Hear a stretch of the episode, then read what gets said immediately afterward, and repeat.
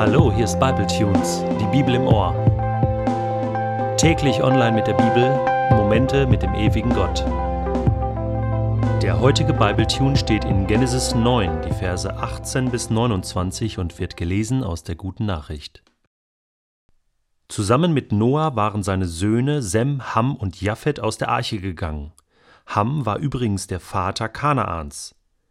Die Nachkommen der drei Söhne Noahs haben sich dann über die ganze Erde ausgebreitet. Noah trieb Ackerbau. Er war der Erste, der einen Weinberg anlegte. Als er von dem Wein trank, wurde er betrunken, und in seinem Rausch lag er unbedeckt in seinem Zelt. Ham, der Vater Kanaans, sah es und ließ seinen Vater nackt daliegen. Er ging sogar zu seinen Brüdern und erzählte es ihnen. Da nahmen Sem und Japhet eine Decke, legten sie über ihre Schultern, gingen rückwärts ins Zelt und deckten ihren Vater damit zu. Sie hielten dabei das Gesicht von ihm abgewandt, um ihn nicht nackt zu sehen. Als Noah aus seinem Rausch erwachte und erfuhr, was sein Sohn Ham ihm angetan hatte, sagte er Fluch über Kanaan. Er wird seinen Brüdern dienen als der letzte ihrer Knechte. Gepriesen sei der Herr, der Gott Sems. Er mache Kanaan zu Sems Knecht. Gott schaffe Japhets Leuten weiten Wohnraum bis mitten unter die Leute Sems. Er mache Kanaan zu Japhets Knecht. Nach der großen Flut lebte Noah noch 350 Jahre. Er starb im Alter von 950 Jahren. Das ist eine unglaubliche Geschichte. Noah und seine Familie, diese acht Menschen, sie waren damals die einzigen Menschen auf der Erde. Sie hatten die ganze Erde für sich. Was muss das für ein cooles Gefühl gewesen sein? Und sie konnten nochmal so richtig neu anfangen alles gut machen, vielleicht auch alles besser machen. So wie Adam und Eva damals im Paradies hatten sie dieses jungfräuliche Gefühl. Wir sind die Ersten. Aber wir merken ganz schnell, so ganz einfach war das nicht. Die Nachkommen der drei Söhne Noahs haben sich über die ganze Erde verbreitet, lesen wir. Das war auch weiterhin der Auftrag, dass die Menschheit sich vermehrt und verbreitet. Aber dann kommen wir zu einem kleinen, aber wichtigen Familiendetail. Und wieder, das Alte Testament, das Buch Genesis, liest sich phasenweise wie eine Daily Soap. Hier haben wir eine kleine, aber nicht unwichtige Familientragödie, die sich anbahnt.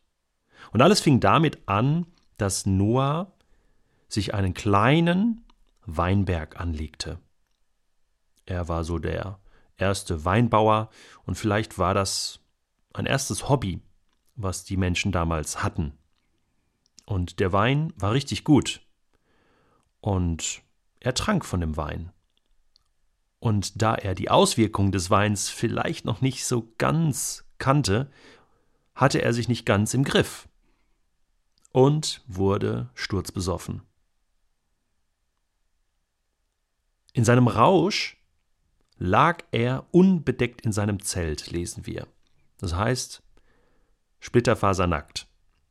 Keine Ahnung, wie es dazu kommen konnte. Der muss so knallvoll gewesen sein, dass er sich irgendwann total ausgezogen hat. Unglaublich. Jetzt lag er da, sturzbesoffen und schlief seinen Rausch aus. Plötzlich kommt Ham in das Zelt seines Vaters. Keine Ahnung, was der da machte. Vielleicht hatte er etwas mitbekommen. Vielleicht wollte er auch etwas Wein haben. Und er sieht seinen Vater dort nackt liegen, und in der damaligen Kultur war es eine Entehrung, den Vater so nackt anzuschauen, und er hätte eigentlich reagieren müssen. Ham reagiert auch, aber leider etwas anders, als es der Ehre damals entsprochen hätte. Er sieht seinen Vater nackt liegen, denkt sich seinen Teil, geht dann hinaus und erzählt es seinen Brüdern, Japhet und Sem. Und wir können uns vorstellen, was er erzählt hat.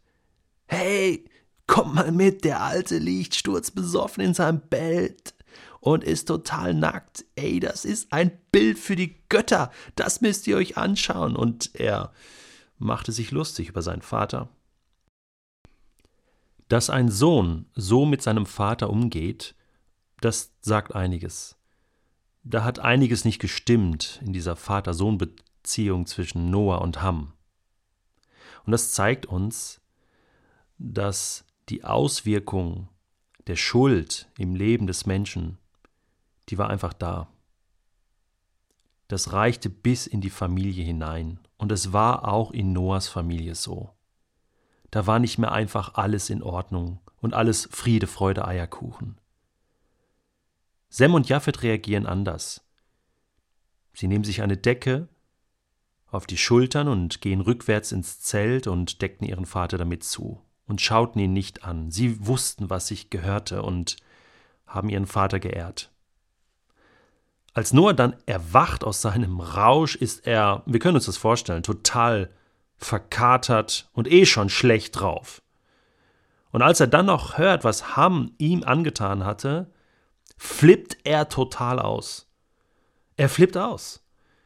Und er verflucht seinen Sohn, das muss man sich mal vorstellen. Eigentlich könnte man sagen, hey Noah, hey, hey, hey, hey, hey, komm mal wieder ein bisschen runter. Wer war denn jetzt besoffen? Wer lag denn da nackt in seinem Zelt? Aber diese Spirale, sie drehte sich jetzt weiter. Noahs Verhalten, Hams Verhalten und das knallte jetzt einfach nur. Ein paar Tage nachdem die Jungs aus der Arche rausgegangen sind, ein paar Tage nachdem Gott sie gerettet hat, fielen die übereinander her. Das ist unglaublich für mich. Der Vater verflucht seinen Sohn Ham und sagt, hey, du sollst ein Knecht sein, du sollst ein Sklave sein, du sollst keinen Wohnraum haben, du sollst, du sollst. Als wenn er sagen will, hey, du bist nicht mehr mein Sohn. Das ist sehr schmerzhaft. Und er segnet Japhet und Sem und seinem Sohn Ham entzieht er den kompletten Segen. Worte haben Macht. Und auch das, was Noah hier prophezeit, das hat Macht. Und es hat noch sehr schmerzhafte Auswirkungen für das Leben von Ham und für das Leben seiner Nachkommen. Denn wir lesen, dass Ham der Vater von Kanaan war. Kanaan, ein Sohn Hams, ist eine wichtige Figur in der Geschichte des Alten Testaments. Denn wir wissen jetzt schon, Kanaan, das ist das Land, was dann später Israel, den Nachkommen Sems, gehören wird. Und da wird sich diese Prophezeiung Noahs verwirklichen. Es ist verrückt. So kleine Familientragödien, kleine Streitereien haben manchmal große Auswirkungen. Und ich weiß nicht, was ich für diesen heutigen Tag mir selbst vornehmen soll. Vielleicht ist es das eine, dass ich einfach auf mich aufpasse, dass ich einfach mit Maß und Ziel heute durch den Tag gehe. Und dass ich aufpasse, was ich sage. Und dass ich aufpasse, was ich denke. Denn ich weiß, ich beeinflusse damit nicht nur mein eigenes Leben, sondern auch das Leben anderer.